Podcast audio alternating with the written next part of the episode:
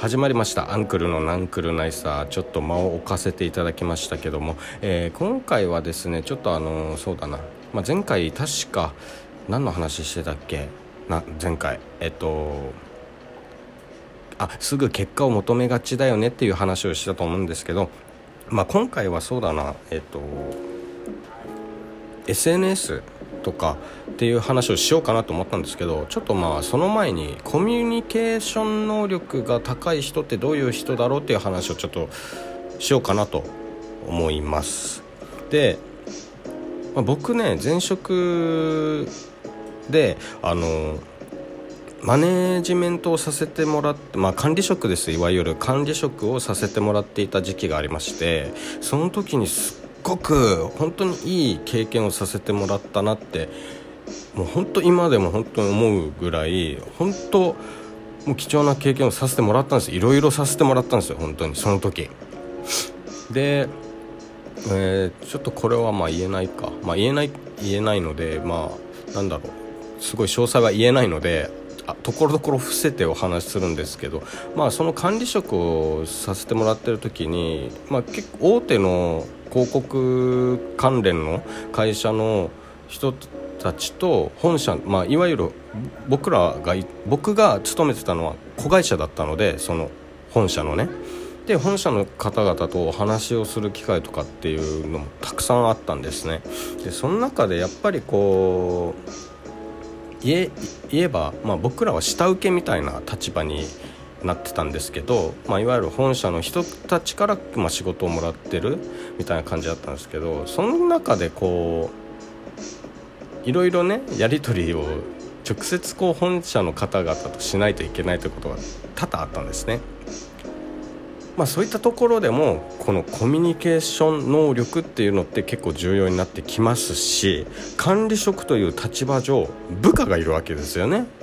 でその部下との接し方だとかどういうふうにして部下を育てていくのか教育まあ教育って言い方したらすごく上から目線で申し訳ないんですけど、まあ、教育教えていかないといけないどういったふうに仕事をしていった方がいいよっていうことを教えていかないといけない立場にいるわけですから、えー、本当にもうこのコミュニケーションっていうものを本当に僕は仕事の中で一番重要視してたんですよね。うん、というのも、まあ、どういうふうに、まあ、最初僕現場でね、まあ、普通のスタッフとしてやっていてでそこからリーダーそして、えー、管理職、まあ、マネマネージャーという立場になったんですよ。でこう現場で叩き上げで上がってきたんですけど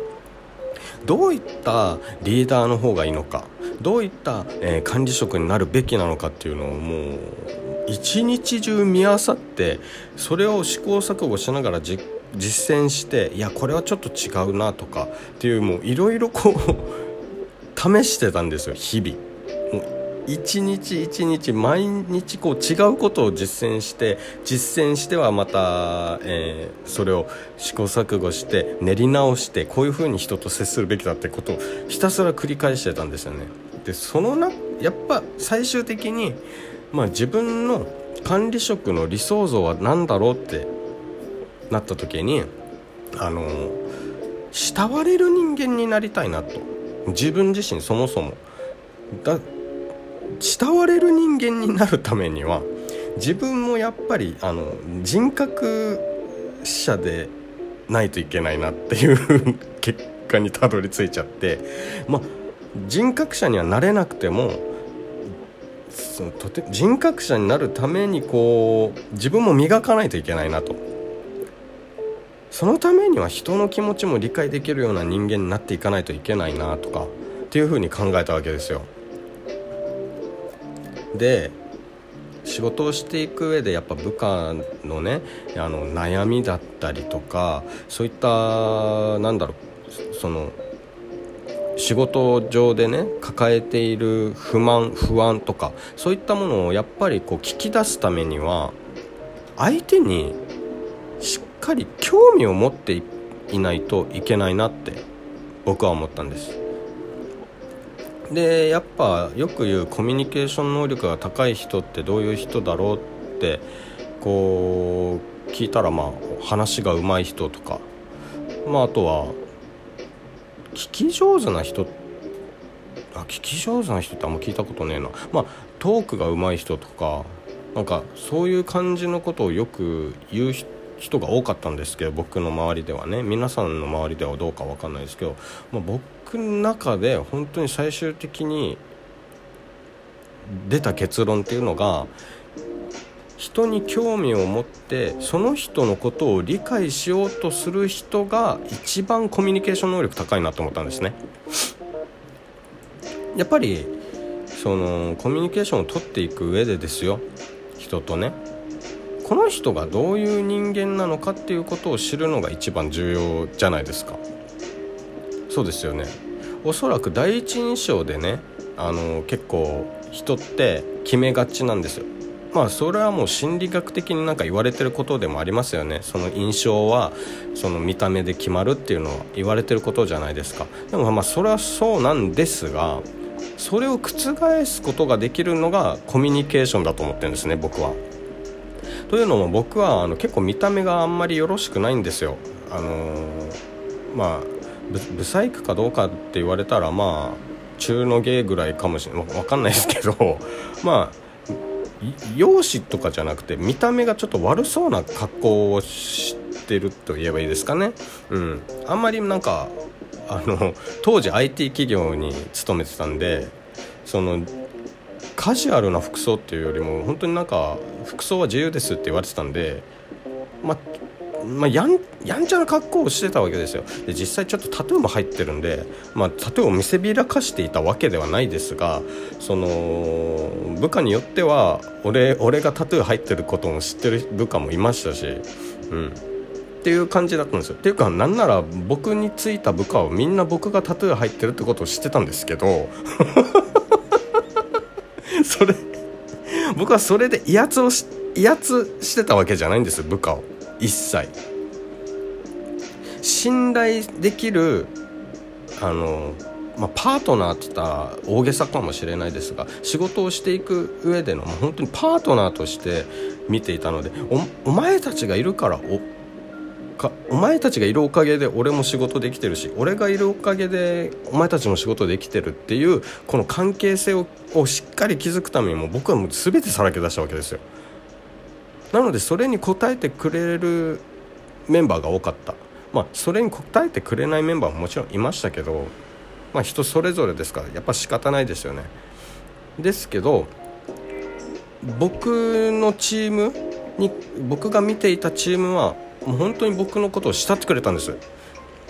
だからこそまあちょっとあの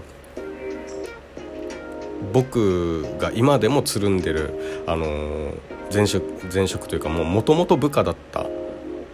子が今でもまあプライベートでお付き合いお付き合いさせてもらってる友人がいるんですよ。それぐらい本当慕われたんですよね。何かあったらまあ声をもう僕にみんな声をかけてくれるぐらいの。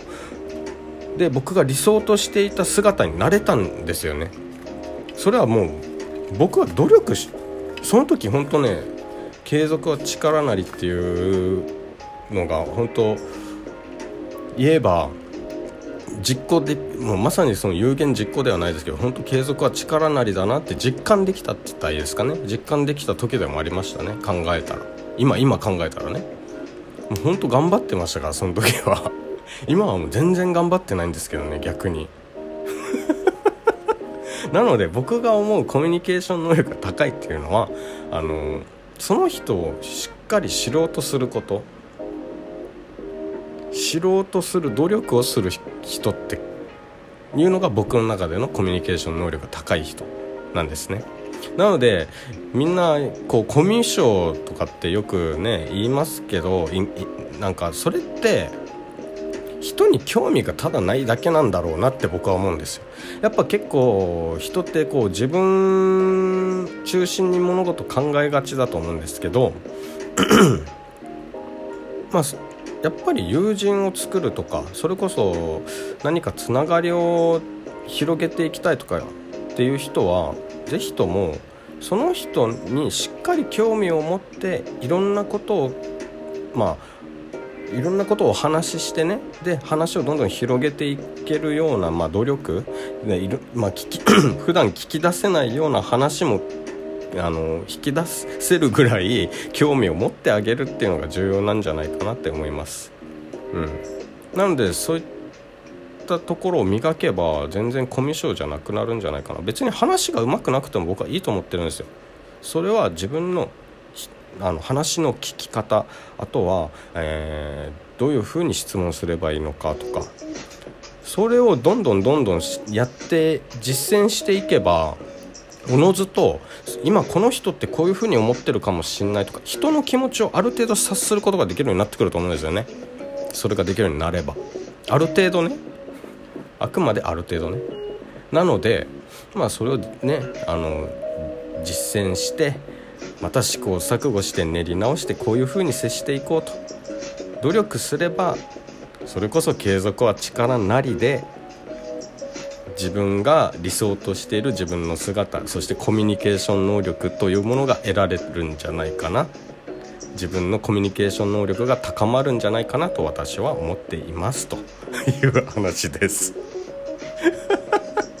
これもごめんなさいもう毎回毎回申し訳ないですけど伝わりました？大丈夫ですよね？きっと大丈夫だろうと僕は信じています。本当申し訳ないなって毎回毎回これを収録しているたんびに思ってしまいますけどもまあそんな感じですね。ということでまた、えー、次回ちょっと